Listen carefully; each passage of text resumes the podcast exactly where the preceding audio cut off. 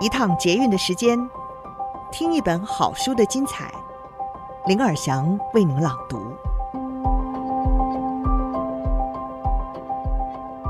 大家好，欢迎您再次的收听《天下好读》，我是林尔祥。今天我们的好读呢，将为您介绍这本好书，相信你已经很熟悉了啊。它是畅销十年、累销超过五十万册的《执行力的修炼》。达成极重要目标与成功有约的四个纪律。当然，这本书是增订的更新版本。这本书呢，是由四位作者一起写的。第一位是麦切斯尼，他是富兰克林科维顾问公司的全球执行业务总监，领导公司持续的发展执行力四纪律超过了十五年，也影响到全球各地的数千家的组织。当然也帮助他们获得非凡的成果。第二位就是科维，他是富兰克林科维顾问公司的教育业务总监，指导构思和发展执行力四个纪律的方法的原始团队成员之一。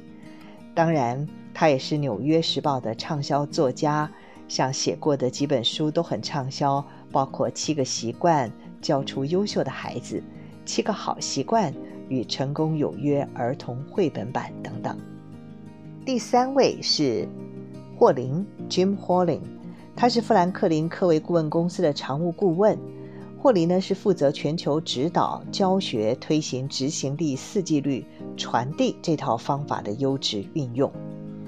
那么第四位是华克，他在担任乔治亚州民政部部长和伊利诺州主任的期间呢，华克将执行力的四个纪律应用在解决婴儿死亡、精神健康和与儿童识字等看似难以克服的巨大挑战上，取得了傲人的成果。今天书斋的内容就是神奇醒目的计分板，四项纪律让你与成功有约。到底是哪四项纪律呢？以下是书斋内容。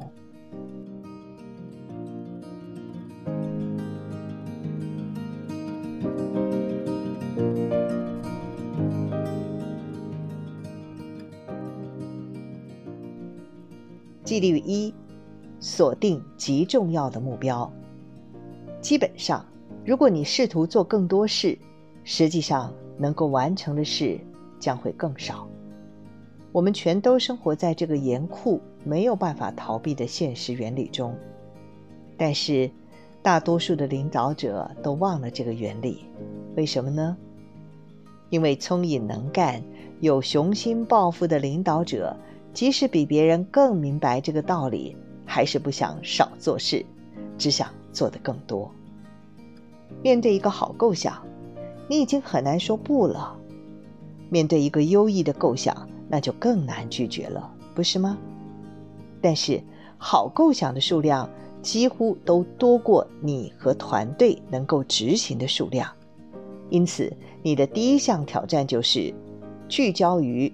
极重要的目标，在实行这项纪律的时候，首先要停止同时改进所有项目，只能选择一件最重要的事，这是你最想要达成突破性成果的事，我们就称这个为极重要目标，让团队清楚知道这是最要紧的目标，并且给予特别的关注。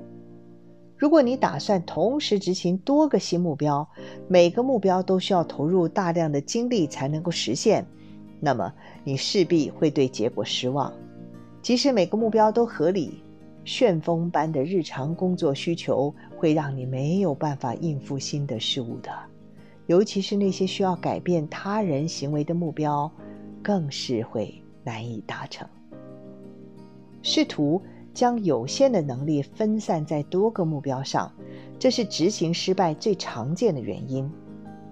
由于极重要目标必须是唯一而且充分聚焦，方法就在于选择你想要达成突破的特定领域，这就是极重要目标，并且借由界定起始线，例如说当前的绩效，还有终点线。我们想要提高的绩效，跟达成极重要目标的截止日期来聚焦。如果缺少了像这样高度的聚焦，很可能得不到想要的成果。然而，这还只是开始而已。第二个纪律就是从领先指标下手。这项在杠杆点上失利的纪律，乃是基于一个简单的原理，就是每个行动的重要性与影响程度不一，某些行动的影响程度比其他来得大。如果想达成突破性成果，就得辨识出影响最大的行动。不论诉求是什么策略，所有进展都将由落后指标与领先指标来评量。落后指标是极重要目标的追踪评量指标。通常我们会花最多时间伤脑筋这些指标，例如说像营收、获利、市场占有率、产品品质、顾客满意度等等，这些全都是落后指标。也就是当你收到这些绩效数字的时候，与其相关的作为与表现，早就已经成了过去式，没有办法改变。这就是你感到苦恼的原因。领先指标与落后指标截然不同，因为他所评量的是团队为达成目标所必须完成最有影响力的事。基本上，领先指标评量的正是那些会左右落后指标成败的新行为。新行为可能相当简单，例如在面包店供应顾客试吃品，也可能极复杂。例如，在设计喷射机引擎的时候，必须遵守规定的标准。好的领先指标具有两个基本的特征：第一，就是能够预测达成目标的可能性，而且团队成员可以影响它。我们就拿减重这个简单的目标为例好了，实际减少的公斤数是落后指标哦。每天摄取的热量和每周运动的时数，则是两项领先指标。这些领先指标具有可预测性，你只要坚持做到了，就可以预测下周的体重。这个体重就是落后指标。而这些领先指标是可以被影响的，因为每天摄取的热量、每周运动的时数等等新行为都是操之在即。多数领导者。甚至是最有经验的部分领导者，太过聚焦于落后指标，以至于从领先指标下手。这项纪律听起来有违直觉，但是请别误会，落后指标并非不重要哦，它是你最后要达成的最重要项目。然而，正如其名，领先指标将帮助你达成那些落后指标。你一旦辨识出你的领先指标，它们就会成为达成目标的关键杠杆点。纪律三：设置醒目的计分板。在持续追踪进度的情况下，人们的行为就会不一样了。